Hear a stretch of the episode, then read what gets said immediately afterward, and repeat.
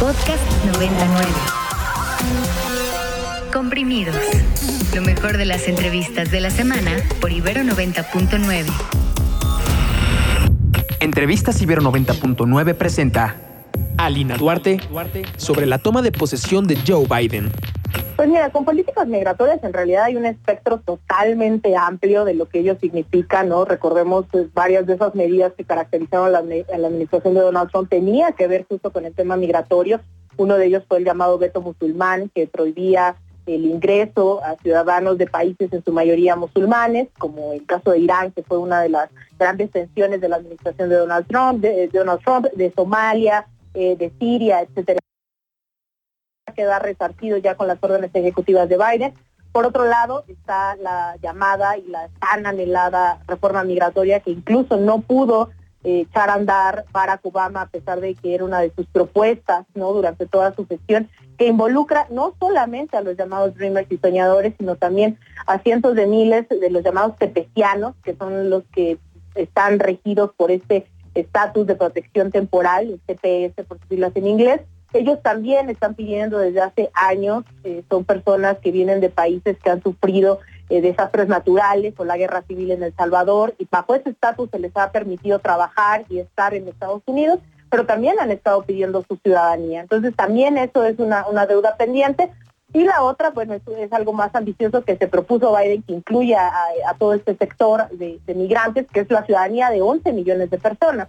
En ese sentido, creo que vamos a ver cambios porque lo exige la presión ya de una gestión Trump que vimos la separación familiar y que también ahí hay que tener mucho cuidado, ¿no? Porque muchos dicen que Trump separó familias y es como, sí, pero eso empezó desde, desde Barack Obama. Estos centros de detención se incrementaron con Barack Obama, es decir, ahí es el origen y Biden fue parte de esa administración. Entonces vamos a ver qué tanto promete ahí. Y en el muro también, pues Biden ha dicho que va a detener las construcciones que implementó Donald Trump, que al final México no pagó por el muro. Y lamentablemente creo que una de las políticas que México aceptó al momento de negociar varias cuestiones, sobre todo económicas, como el TEMEC, pues fue ser el tercer país seguro, ¿no? Es decir, no pagamos por el muro, pero nos volvimos el muro. Entonces va a ser un momento de bastante tensión el que se viva ahora con la llegada de las caravanas. Vamos a ver la respuesta del gobierno mexicano con la Guardia Nacional y hasta entonces sabremos hasta dónde se va a implementar la patrulla fronteriza que no tenemos eh, de Estados Unidos presionando a tal escala ya en la frontera norte, pero sí la Guardia Nacional en la frontera sur. Y algo que ya existe, como dices, desde muchas administraciones atrás. En cuanto a la legalización de las drogas, Alina, yo sé que te estoy bombardeando con muchos temas distintos, eh, pero ¿tú crees que vaya a haber una mayor apertura o crees que exista la posibilidad pues, de un retroceso significativo en cuanto a la legalización, que por supuesto también afecta a México directamente?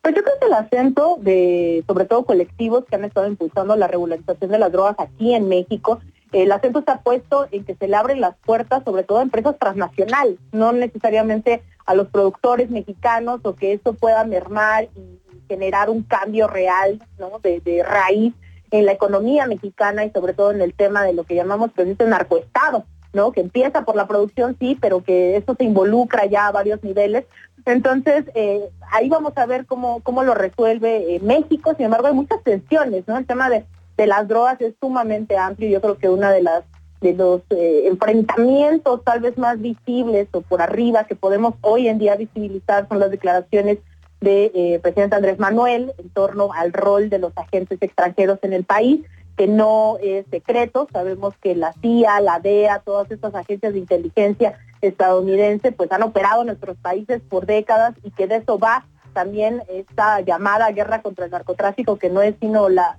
la reproducción de un plan Colombia eh, que México, ¿no? Y que no hemos visto resultado alguno y que por más que dicen se invierte en el combate a las drogas, mientras Estados Unidos, y ese es el meollo del asunto, no regule el consumo de drogas en Estados Unidos, pues poco vamos a poder avanzar, ¿no? Y es un problema más, lo manejan como de seguridad nacional hacia el exterior de sus fronteras, pero hacia el interior no lo manejan como un tema de salud pública. Entonces, ahí está la gran contradicción en donde nos obligan a los países de fuera de sus fronteras, no otros países, vaya, el aceptar medidas como el Plan Colombia, como la iniciativa medida, pero ellos no están regulando el tema eh, sanitario dentro de, sus, de sus fronteras. vamos a ver sobre todo estas fricciones tal vez en los próximos, en los próximos días, sobre todo con el tema de la DEA, en Estados, Estados Unidos obviamente no les parece, pero sin nadita, que no se les permite y se les dé todas las, que les abran todas las puertas a sus agentes aquí para que sigan operando como ya lo habían hecho durante décadas.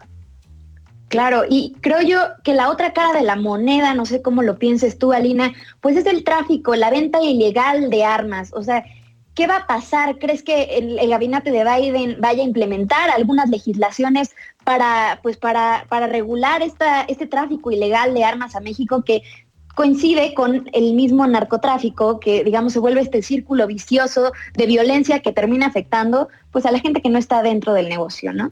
¿Tú qué piensas al respecto? Pues mira, es, muy sencillo, ¿no? O sea, para empezar hay que, hay que decirle al, auditorio que el hecho de que cambie la administración de una demócrata a una de una republicana a una demócrata no significa que haya cambios estructurales. La política exterior estadounidense generalmente llega a sustentarse de manera bipartidista y los acuerdos que se implementan hacia el exterior pasan por la aprobación tanto de republicanos como de senadores. Y tal es el caso de la reglamentación eh, del tráfico de armas que nada más y nada menos esta operación de Rápido y Furioso se llevó a cabo bajo la administración de Barack Obama, de la cual Biden era parte.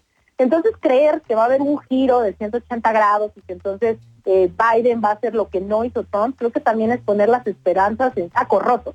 Yo no creo definitivamente que esto vaya a ocurrir porque al final si hay un lobby poderoso en Estados Unidos, no solamente es la industria militar, sino justamente la armamentista militar y viven del tráfico de armas, viven de poner, de hacer guerras, ¿no? Y, tan así que, por ejemplo, la Asociación Nacional del Rifle en su momento dio 30 millones de dólares a la candidatura de, Donald Trump, ¿no? O sea, es, es, un lobby muy poderoso que al final también no le importan las filiaciones, no les importa si son republicanos o demócratas, al final se trata de negocios y eso es muy difícil que pare. O sea, la presión que tiene el, el lobby armamentista en Estados Unidos es brutal, ¿no? Y tiene capacidad de decidir sobre legislaciones, tiene capacidad de presionar a senadores, a congresistas y seguir actuando. Entonces, yo creo que el que cambie el rostro hoy de, Trump a Biden en ese específico tema es muy ingenuo creer que va a haber un cambio.